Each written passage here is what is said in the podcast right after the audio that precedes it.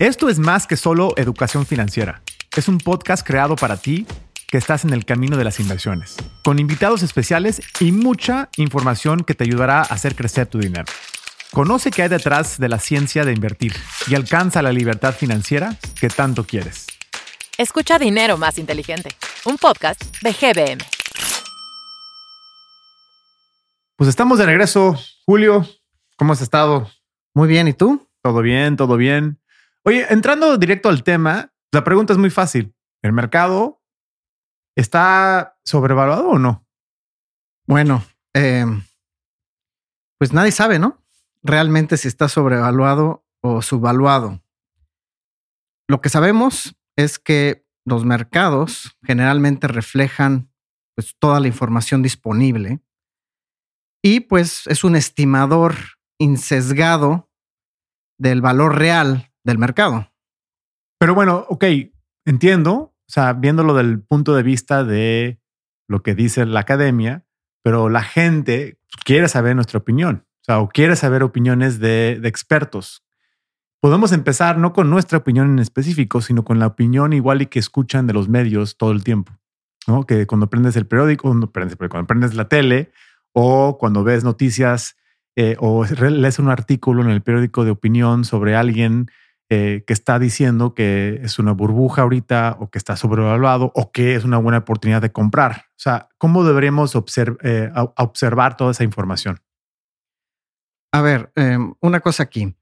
Cuando observamos el precio ¿no? de una acción o en general el precio del, del mercado accionario, que es prácticamente un portafolio de acciones, eh, hay varias personas apostando a que está subvaluado y hay varias personas apostando a que está sobrevaluado. En términos de dólares, hay dólares empujando el precio hacia arriba y dólares jalando el precio hacia abajo. ¿no? Entonces, es decir, tiene que haber el mismo número de gente o de dólares que está apostando que está subvaluado que el número de gente que está apostando que está sobrevaluado.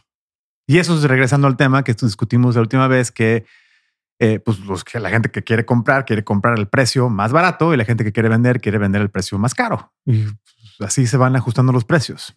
Exactamente. Entonces, eh, ¿qué significa esto? Que siempre va a haber gente en los medios diciendo que está subvaluado, pero también va a haber gente diciendo que está sobrevaluado. Bueno, entonces ¿a quién le hacemos caso? O sea, ¿cómo sabemos como inversionistas si no tenemos el tiempo nosotros de, tratar de hacer nuestro propio análisis, ¿no? Y estamos muy ocupados con nuestros trabajos. ¿A quién le podemos hacer caso? O sea, ¿a quién recomendarías hacerle caso si es buen momento ahorita, por ejemplo, para invertir o no? A, a ver, yo no le haría caso a nadie, la verdad, porque la evidencia empírica nos dice que es muy poco probable que alguien consistentemente le atine si está sub valuado o sobrevaluado. No hay evidencia de que los famosos gurús puedan adivinar si está subvaluado o sobrevaluado. Ahora, esto es diferente a decir cómo está la situación económica o cómo se pronostica la situación económica. Son dos cosas diferentes. Decir lo que le va a ocurrir al precio del mercado o decir cómo va a estar la situación económica en el futuro. Son dos cosas muy diferentes. A ver, explícame eso. Bueno, eh, por ejemplo, eh, el mercado lo que hace es anticipar eventos futuros, ¿no? Entonces, si ya sabemos que la economía va a estar mal en el futuro, hoy mismo los precios de mercado deberían de estar reflejando esa situación en el futuro. Porque la gente está votando con su dinero, básicamente. Correcto. Y la gente sabe, por ejemplo, si va a haber una recesión en el futuro, Luego, luego sabe la gente que, pues obviamente las empresas van a vender menos, van a tener, van a probablemente pagar menos dividendos y por lo tanto la gente anticipando esto vende sus acciones, ¿no? Vende, vende los activos de riesgo. Entonces lo que ocurre es que hoy mismo el precio baja, aunque todavía no estemos en una recesión. Como por ejemplo lo que pasó durante el COVID. Durante el COVID, en marzo del, del 2020, eh, la bolsa de valores ya había caído 35% y todavía no estábamos en recesión, pero la gente estaba anticipando que iba a ocurrir una recesión por el COVID. Ok, entonces, si te estoy entendiendo bien, aquí la idea es no tratar de hacerle caso a la opinión de alguien si el mercado está sobrevaluado o no en los medios o los expertos que manejan dinero, igual y hasta nosotros en GBM, ¿no? Que, que, los clasificamos como expertos en esto, porque la verdad lo que dices es que nadie tiene una bola de cristal. O sea, nadie tiene una bola de cristal que sabe que si están caros o baratos los precios, porque realmente no sabemos eso. O sea, podrían ser caros si los vemos históricamente, o sea, por ejemplo, mucha gente dice, bueno, ve el price to earnings ratio o ve este, este factor o ve este variable y compáralo históricamente al pasado. Está muy encima del, promedio histórico, lo cual puede ser que es una burbuja esto, o lo puede ser que está muy barato y es una buena manera, es una buena entrada ahorita para comprar. Pero valorarlo de las historias pasadas puede ser que pues, esos promedios suban ¿no? en el futuro y no existen ese, o sea, no hay una regla de que eh, el, promedio de una empresa de los, de los futuros flujos que debe de, de, generar es X, ¿no? O sea, eso puede variar en el tiempo. Sí, indudablemente. A ver, los, los precios pasados eh, no nos dicen nada sobre el precio actual de un activo, ¿no? Lo que, lo que determina el precio actual es las expectativas futuras que tenemos sobre ese activo, ¿no? Por, ejemplo, muchas personas lo modelan usando los flujos futuros que esperamos, ¿no? No tiene nada que ver con, con lo que haya ocurrido en, en el pasado. Compararlo con el pasado, la verdad es un poco fuera de la realidad, ¿no? Eh, realmente no, no, afecta a los precios eh, actu actuales. Déjame darte un ejemplo sobre lo que estábamos hablando ahorita de, de, adivinar lo que va a ser el, el, mercado, el precio del mercado, ¿no? O el precio de los activos. Eh, un cliente hoy, hoy en la mañana me escribió y me dice, Oye, Julio, ¿qué es lo que va a pasar si ocurre una recesión con la bolsa, ¿no? De valores. Y mi respuesta fue, pues, usualmente lo que ocurre cuando ya hay el anuncio de que estamos en una recesión o que estuvimos en una recesión, parece entonces la bolsa ya subió muchísimo de valor. ¿Por qué? Porque la bolsa ya está pronosticando que nos vamos a recuperar de la recesión. ¿no? Es decir, eh, cuando ya, cuando pase el evento en sí, o cuando nos enteramos de un evento, pues ya es muy tarde, ya está reflejado todo eso en, los precios de los, de los activos, ¿no? De hecho, actualmente el mercado está estimando una probabilidad del 65% de que vamos a estar en una recesión. Le da una probabilidad del 65%. Eso quiere decir que ya los precios de las acciones están pues reflejando las expectativas que tiene la gente sobre una recesión, ¿no? Ahora, podría ocurrir o no ocurrir esta recesión. Pero ya se está descontando en el precio. Pero el precio ya lo está descontando. Correcto. Si acaba no ocurriendo y nos recuperamos y nos salvamos de una recesión, eso lo tendríamos que empezar a ver ya entonces en los precios y se puede ver un rebote muy fuerte en la bolsa. Ahora, si la recesión resulta ser mucho más fuerte de lo que está Esperado. asumiendo o esperando el mercado, pues ahí sí puede llegar a bajar todavía más ¿no? Es, el es, precio. Exactamente. Eso es correcto. Así Entonces, es. el, el, el, hecho de que vaya a haber una recesión no necesariamente implica de que el mercado va a seguir cayendo de valor porque pues ya cayó de valor, este, anticipando que la posibilidad de esta recesión que podría pasar. Exactamente. Solamente sorpresas es lo que realmente mueve al mercado. Eh, algo que no sabemos. Algo que todavía que no sabemos, que no están las expectativas. ¿no? Y eso es lo difícil de saber, pues porque nadie sabe las sorpresas. Las sorpresas son sorpresas, como fue pues, la guerra de Ucrania o como fue el COVID o como fue... Y, y eso, regresando al tema, son los riesgos que no puedes diversificar y son los riesgos que nos compensan tomándolos antes de invertir, ¿no? Eh, como habíamos mencionado en episodios pasados. Exactamente. De hecho, una vez que sale una noticia en los medios de comunicación, eh, generalmente ya es muy tarde actuar sobre eso, ¿no? O sea, lo más probable es que ya, ya no hay mucho por hacer. Entonces, o sea, es estaría bien decir que los medios a veces nos engañan o más bien no saben que nos están engañando o por qué, por qué hacer o, o cuándo hacerles caso a los medios eh, en sus opiniones o a los expertos en sus opiniones de que va a subir o bajar el precio del mercado. Bueno, para empezar hay que fijarse quién es un experto, ¿no? O sea, también es, es igual que cuando vas con un médico, ¿no? Vas con un médico y el médico pues tiene que ser especialista en su área y entonces pues tiene ciertas credenciales, tiene cierta experiencia y pues te va a poder diagnosticar qué es lo que eh, pues tu situación eh, de salud, ¿no?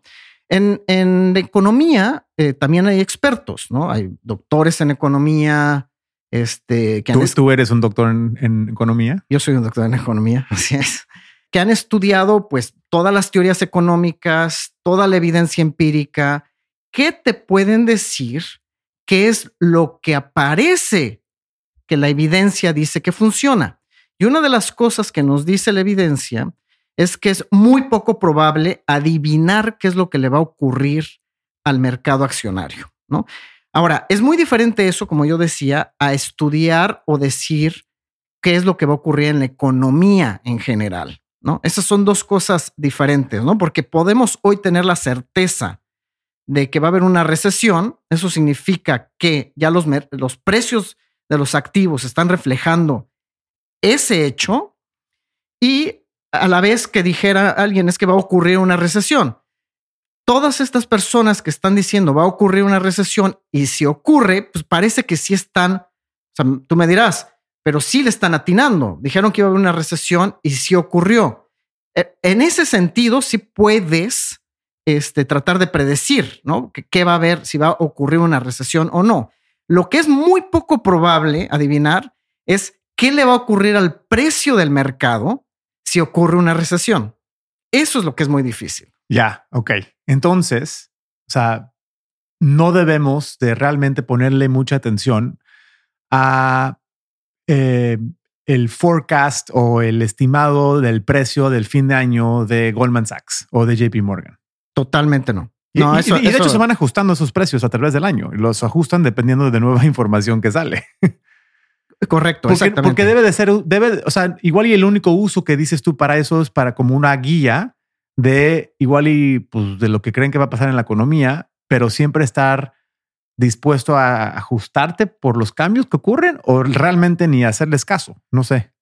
No, o sea, yo creo que a esas estimaciones puntuales de que dónde va a estar el SP 500 y o ciertos índices, eh, la verdad, ni vale la pena ponerles atención porque, eh, o sea, todo lo que nos dice la evidencia es que nunca, para empezar, eh, muy poco probable atinarle realmente lo que va a ocurrir. O sea, yo creo que el ejemplo del COVID es, debería de ser evidente de lo poco probable que es pronosticar, ¿no? El precio de, los, de, de las acciones, ¿no? ¿Quién en el 2019 se hubiera imaginado que iba a haber una pandemia en el 2020?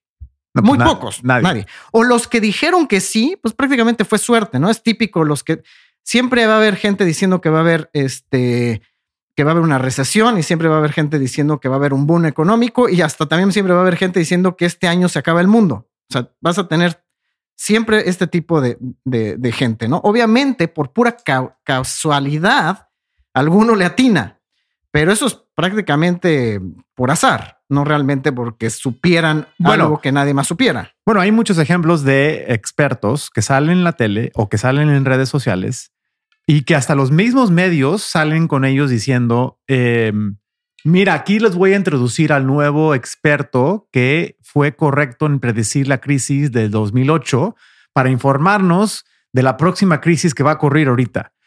Pero los mismos medios a veces nos están engañando ahí porque no nos están diciendo todo, la historia. Toda la historia es de que lleva igual y 15 años diciendo que se va a acabar el mundo y que una vez latinó, que fue en el 2008 y no sabemos si fue por suerte o no, pero que si, si lo vemos como un porcentaje de bateo, pues su porcentaje de bateo de atinarle, pues es muy malo, pero como que no nos dicen toda la historia a veces los medios. Bueno, recordemos que la mayoría de los medios es por entretenimiento, ¿no? O sea, realmente esa es su labor, entretener a la gente. Aunque digan noticias, eh, la mayoría, pues lo que están buscando es, pues es un negocio, ¿no? Vender este entretenimiento, llamar la atención.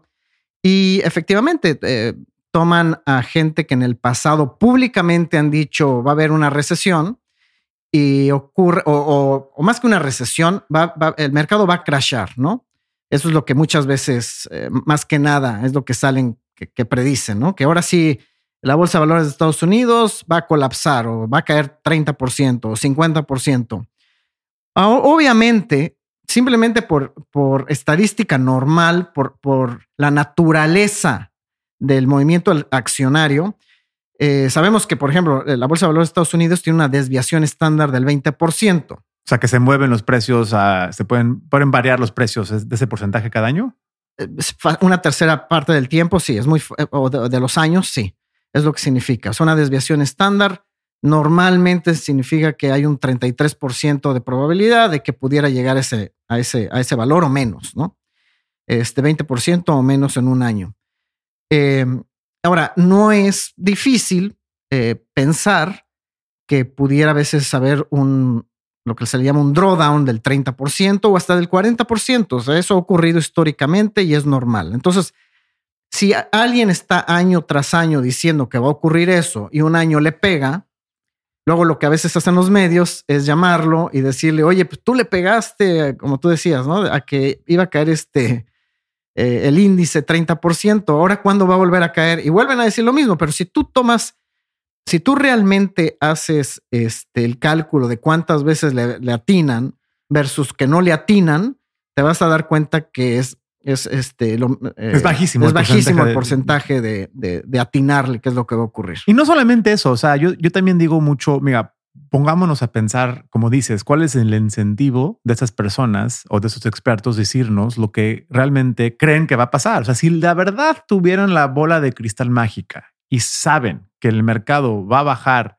30% como dicen, o va a subir inclusive 10, 20, 30% en un año, ¿nos estarían diciendo eso en los medios? ¿O mejor se los quedan como secreto y pues apuestan todo su dinero en eso? Pues porque no es un mercado, no, no, no es, un, no es una competencia esto. O sea, el, el, tratar de invertir, o sea, si tú, si tú encuentras una ganga, pues no se lo quieres compartir a la gente, ¿no?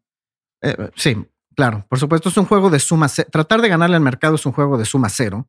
Entonces, efectivamente, si ellos están correctos, significa que hay alguien más que esté incorrecto, ¿no? Entonces, o sea, ahí puede haber varias explicaciones también, ¿no? Pero, pero digamos, puede ser que tengan incentivos, digo, que no sea por, por incentivos perversos, ¿no? Sino que simplemente porque, pues a veces hay gente que está convencida que ellos tienen más conocimiento que el que, el mercado, o sea, en, este, mi experiencia, pero mucha gente que lo cree realmente. Pero si lo crees realmente, ¿por qué lo quieres compartir? Es lo que no entiendo con el mundo. ¿Por qué no mejor eh, este, abres un fondo de inversión e invitas a la gente y tú haces las apuestas mejor?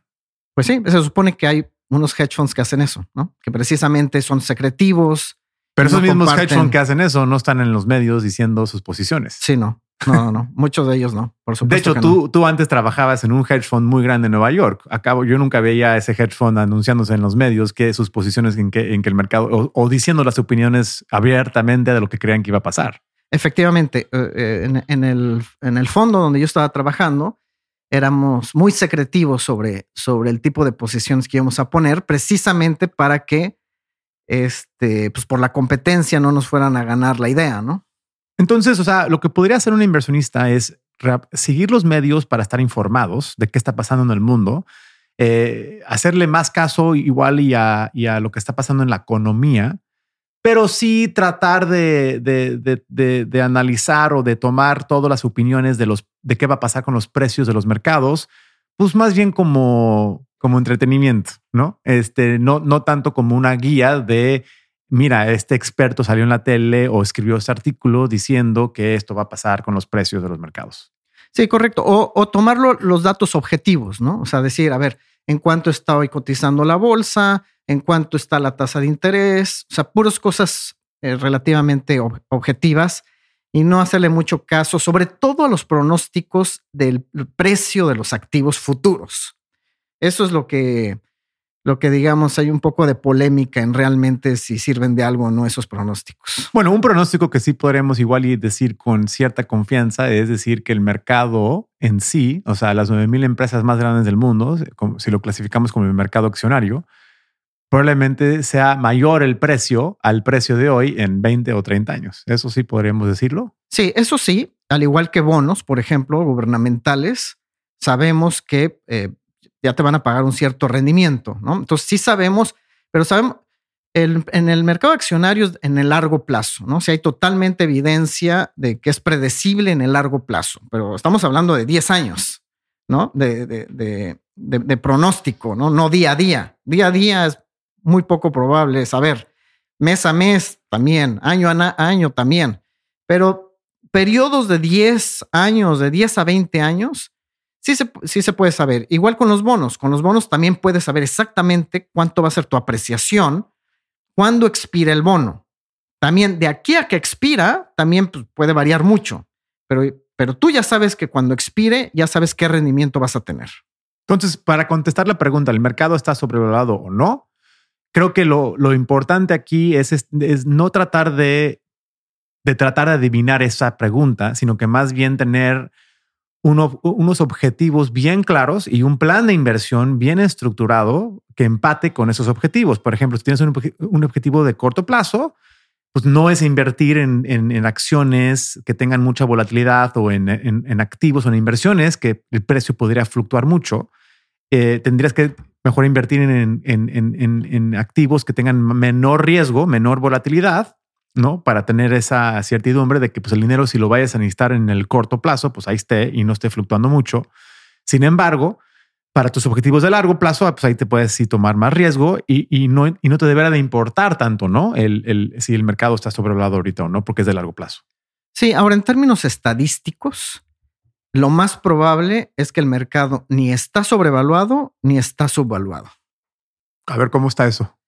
O sea, que es decir, estadísticamente hablando, es la misma probabilidad que esté sobrevaluado a que esté subvaluado el mercado. la misma probabilidad. ¿Porque el promedio del tiempo no está ni uno en el otro o cómo? Sí, porque eh, históricamente lo que vemos es que en promedio no está ni subvaluado ni sobrevaluado.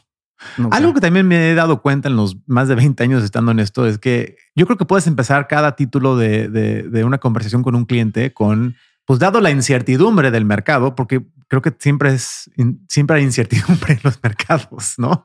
O sea, em, eh, puede siempre. Es lo único eh, lo único cierto es que hay incertidumbre en los mercados. No, o sea, puede ser la pandemia, ahorita la inflación, o hace tres años, o hace tres años el COVID, o hace diez años el, el, el housing bubble, o o cómo ves eh, ahorita las elecciones en Estados Unidos. Eso es un tema también. O sea, ahorita que acaban de pasar las elecciones en Estados Unidos, eh, donde se cambió el, Congreso y los republicanos ahora controlan el Congreso y los, demócratas se quedaron con el control del Senado. También muchos clientes estaban preocupados por qué iba a pasar con ese resultado en los mercados. Y lo que sé, yo lo que yo, he visto en la evidencia empírica también es que no tiene mucho que ver los, temas políticos eh, con, como que no impactan mucho en los mercados en el largo plazo. O sea, sí impactan, pero la gente lo anticipa. Entonces, cuando ocurre el ah, evento, ya, ya, ya, ya, ya, estaba. Ya está casi descontado totalmente. Ok, ya te entendí. Ya te entendí. Es como, por ejemplo, el peso, ¿no? Eh, mexicano. Eh, hay gente que se sorprende de que por qué el peso ha estado bastante este, fuerte. Bastante fuerte últimamente, ¿no? Eh, o por qué se depreció tanto el sexenio pasado, ¿no? Pues es porque los mercados están anticipando lo que va a ocurrir en los próximos años, ¿no? O sea, no mañana, sino en los próximos años. Sí, porque son los millones de inversionistas que están votando con su dinero y los que más tienen dinero, de hecho, las instituciones grandes o las pensiones o los inversionistas, vamos a llamarles, por no decir otra palabra, los inversionistas sofisticados que analizan esto todo el día, son los que más dinero ponen al juego, ¿no? Y son los que como que su voto cuenta, cuenta más. ¿Podrías decir eso o no? Sí, sí, claro. O sea, los inversionistas son exactamente con su dinero están están votando. Este es el mejor mecanismo de votación, ¿no? Porque ahí la gente tiene que perder, ¿no? Cuando pones tu dinero, ahí sí estás perdiendo, ¿no? No son ideas, no son eh, opiniones, es que realmente estás poniendo tu dinero en, en tus ideas, ¿no? Entonces, es el mejor indicador, los precios son el mejor indicador de lo que la gente está pronosticando que va a ocurrir, ¿no? Es como, por ejemplo, en las apuestas.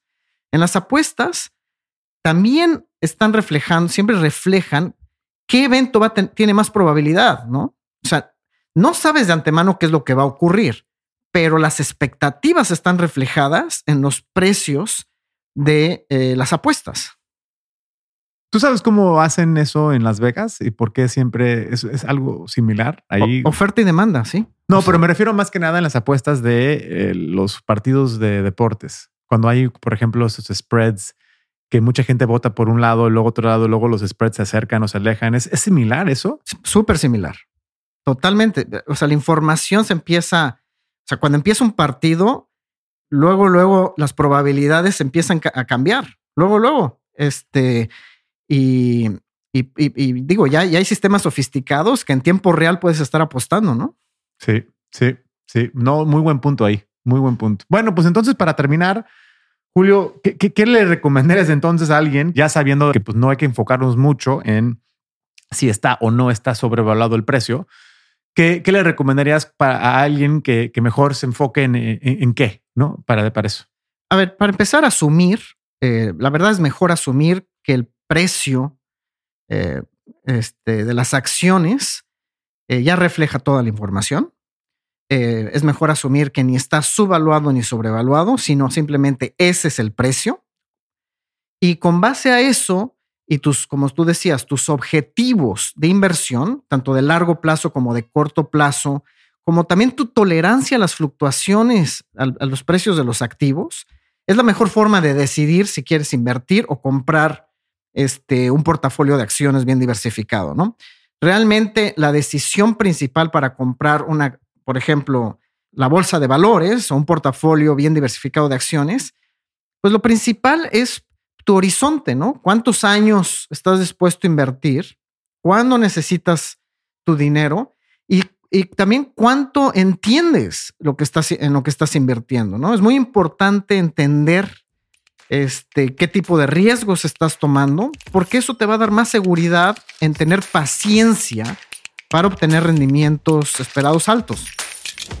Pues no se diga más, mi Julio. Hasta luego, hasta la próxima. Gracias.